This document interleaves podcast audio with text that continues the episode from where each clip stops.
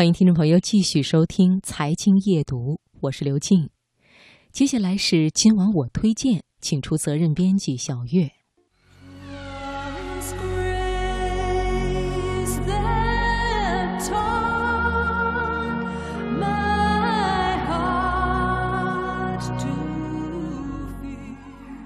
月色如水，春秋意境，品读天下。聆听永恒，请听今晚我推荐。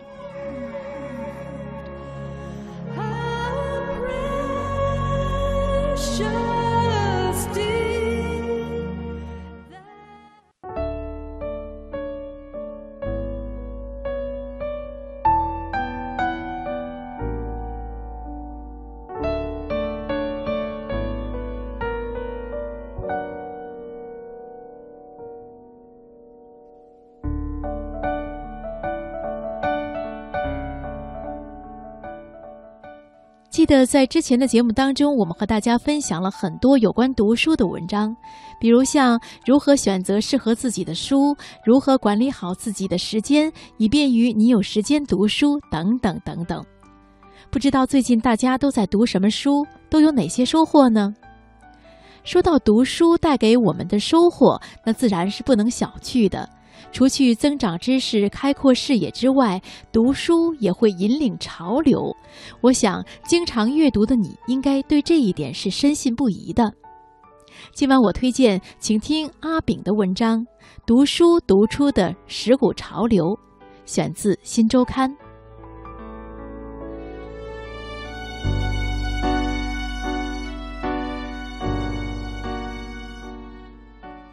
潮流一。彼得梅尔让普罗旺斯成为文青圣地。有书评认为，彼得梅尔是个不折不扣的骗子。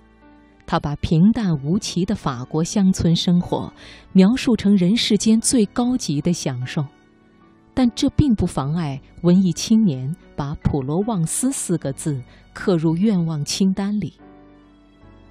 彼得梅尔的《普罗旺斯三部曲》出版至今。多少年过去了，世界上最小资的事，依然是千里迢迢跑到普罗旺斯买个葡萄园，种葡萄酿酒，然后端着一杯葡萄酒，坐在自家的露台上，领悟生活的真谛。潮流二，汪曾祺让吃变成一种美学。汪曾祺不仅是写作大家，更是资深吃货。还是一位把口腹之欲和高雅文化之间的距离拉得最近的人。很普通的菜，经他的文字一摆布，不仅没有了油腻的烟火味儿，还直接延伸到审美的境界。口蘑、萝卜、豆腐、家常韭菜、故乡的食物，汪曾祺的吃是平民的吃，家常的吃。始终怀抱着对民间生活情趣的热情。潮流三，三毛让流浪成为一种时尚。大多数人在中学时代某个夏季午后闷热的教室里，第一次遇见三毛。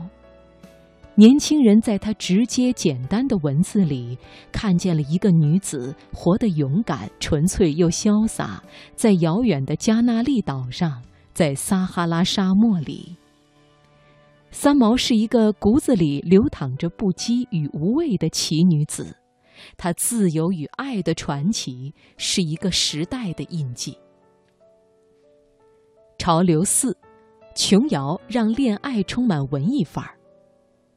琼瑶是一个完全被低估的作家，她在纯爱情小说领域的写作方法，指导了一代又一代的作家。五十年来，他创作了六十四部小说、改编小说，并且投拍了五十多部影视剧，创下的电视剧单集最高收视记录，至今无人能敌。潮流五，基业长青让企业居安思危。哈佛商业评论评选出上世纪九十年代最重要的两本管理书籍之一，就是《基业长青》。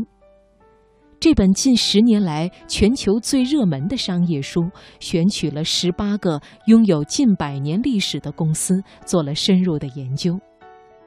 让企业基业长青的秘诀当然不止一个，但是这本书提出了一种居安思危的思想：命运好时赚钱易。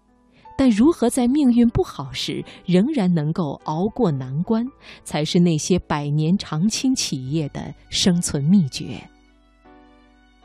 潮流六，金庸让武侠成为一个 IP。从一九五五年，金庸开始创作《书剑恩仇录》，其武侠创作经历了十八年，人们对这些作品的阅读始终保持着一种几乎从不降温的热情。从金庸的武侠作品到衍生的次生产品，电影、TVB 电视剧、游戏数不胜数。一个作家的小说能普及到如此地步，而且能深入的影响中国人的生活层面，这是何等的不容易。潮流七，失控让预言互联网成为一股潮流。微信之父张小龙曾经说。大学生读完失控，我肯定录用。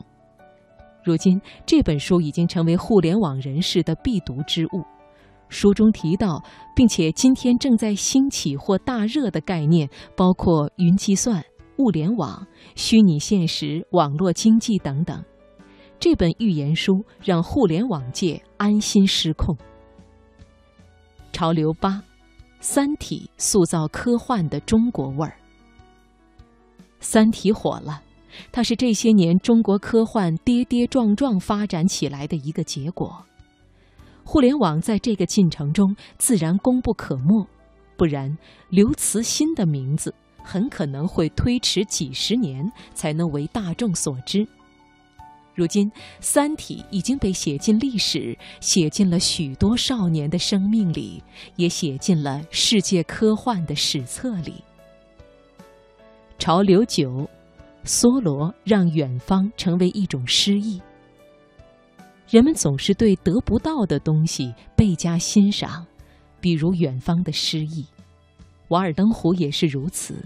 然而，梭罗的目标不在于离群所居，他只是在林间与一些壮美的事物为伴，思考人生的意义。